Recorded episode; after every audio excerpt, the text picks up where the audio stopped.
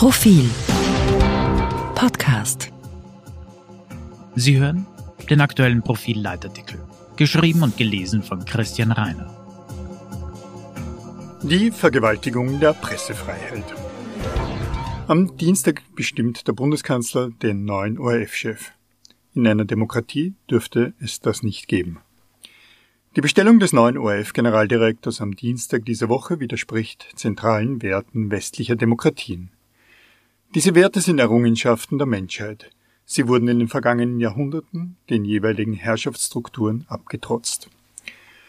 Angesichts dieser pathetisch klingenden Worte werden Sie verstehen, dass ich in diesem Text keine Wahlempfehlung für den einen Kandidaten oder die andere Kandidatin abgebe. Ja, ich habe eine Idee davon, wer von den drei oder vier ernsthaften Bewerbern am besten geeignet ist, dieses durch Meinungsmacht und ökonomisches Gewicht immens bedeutende Unternehmen zu führen. Ich halte es auch für eine Absurdität, dass sich keine Spitzenkraft von außen für das Amt beworben hat, was freilich durch die hier geschilderten Zustände bedingt ist. Er oder sie hätte keine Chancen. Und schließlich erlaube ich mir, bei aller Hochachtung vor den Kollegen Thomas Brandner, Lisa Totzauer, Roland Weismann und Alexander Wrabetz diese Bemerkung.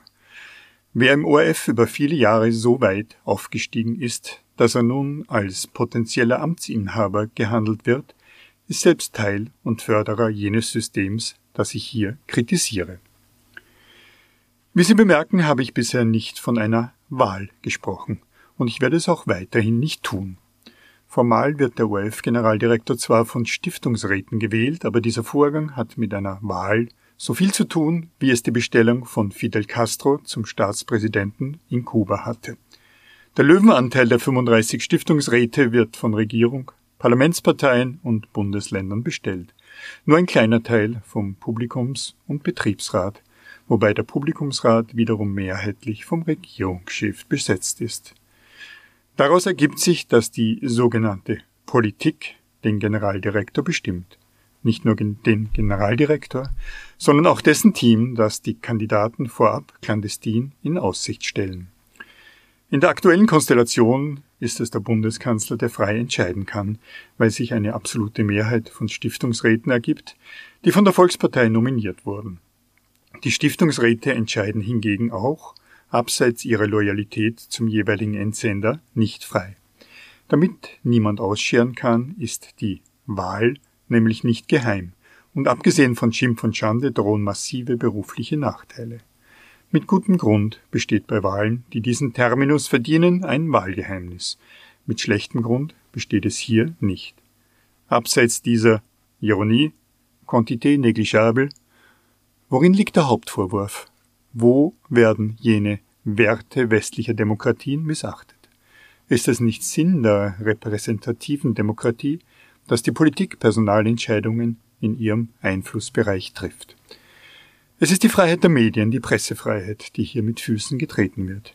Die Politik dieser Bundesregierung, wie viele vor ihr, nimmt zentral Einfluss auf die inhaltliche Ausrichtung, auf die Berichterstattung des mächtigsten Mediums der Republik indem sie einen Vertrauten zum Generaldirektor bestimmt, mit ihm Vorschläge für Landesdirektoren, Programmverantwortliche, Chefredakteure akkordiert. Pressefreiheit ist hingegen die äußere Unabhängigkeit von Einfluss und Weisungen auf das jeweilige Medium, auf Journalistinnen und Journalisten.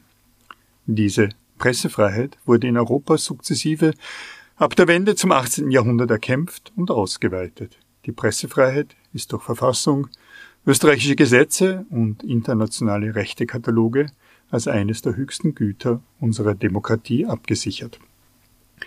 Und dennoch stößt sich niemand aus dem politischen Zirkel an dem ungenierten Zugriff, dem Bestellmodus der Stiftungsräte, dem Schaulaufen der Kandidaten, den Äußerungen der parteinahen Freundeskreise.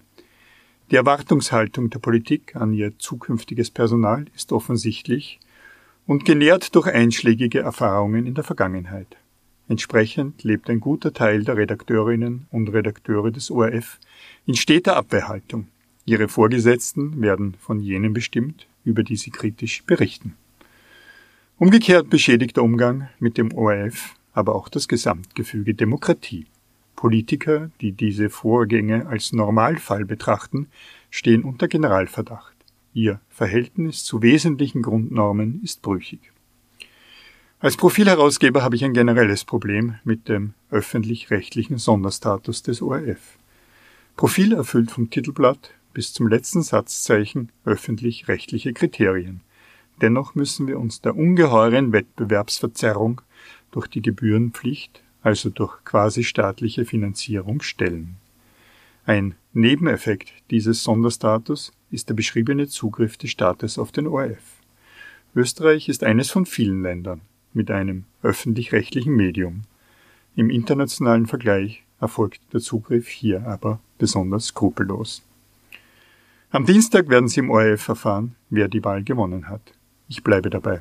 Es ist keine.